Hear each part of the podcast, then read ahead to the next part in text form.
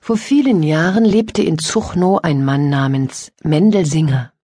Er war fromm, gottesfürchtig und gewöhnlich, ein ganz alltäglicher Jude. Er übte den schlichten Beruf eines Lehrers aus. In seinem Haus, das nur aus einer geräumigen Küche bestand, vermittelte er Kindern die Kenntnis der Bibel. Er lehrte mit ehrlichem Eifer und ohne aufsehenerregenden Erfolg.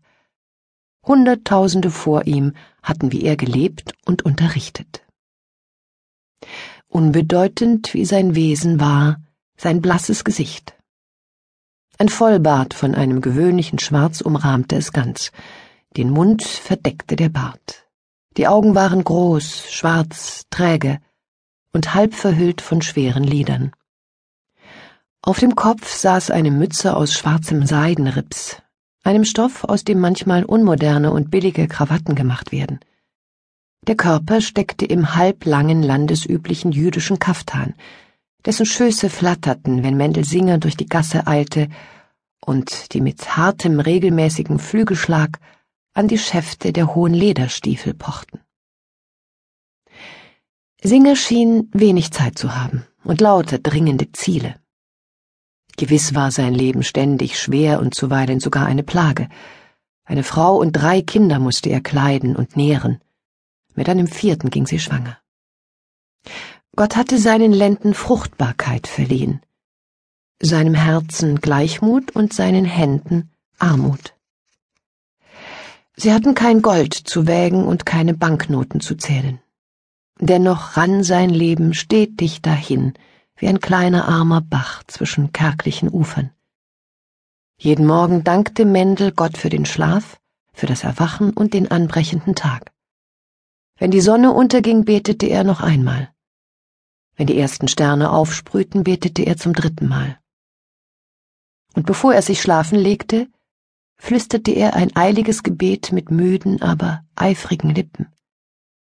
Sein Schlaf war traumlos, sein Gewissen war rein. Seine Seele war keusch. Er brauchte nichts zu bereuen, und nichts gab es, was er begehrt hätte. Er liebte sein Weib und ergötzte sich an ihrem Fleische. Mit gesundem Hunger verzehrte er schnell seine Mahlzeiten. Seine zwei kleinen Söhne Jonas und Schemaria prügelte er wegen Ungehorsams. Aber das Jüngste, die Tochter Mirjam, liebkoste er häufig. Sie hatte sein schwarzes Haar und seine schwarzen trägen und sanften Augen. Ihre Glieder waren zart, ihre Gelenke zerbrechlich, eine junge Gazelle. Zwölf sechsjährige Schüler unterrichtete er im Lesen und Memorieren der Bibel.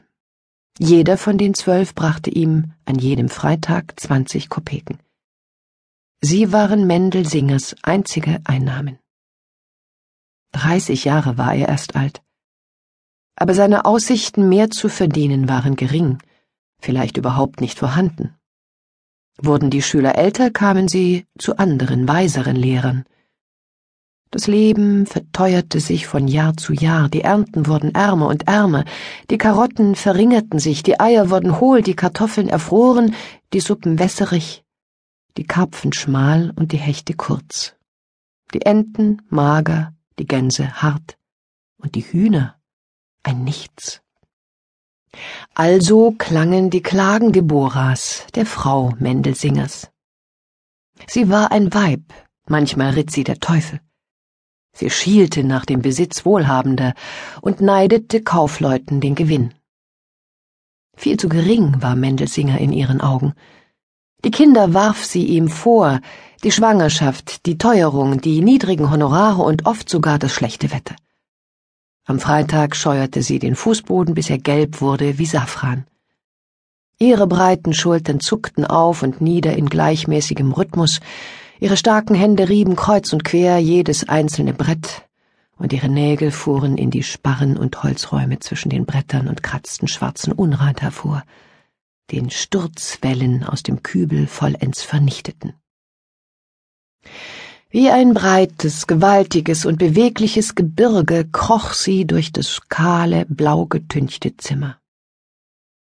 Draußen, vor der Tür, lüfteten sich die Möbel.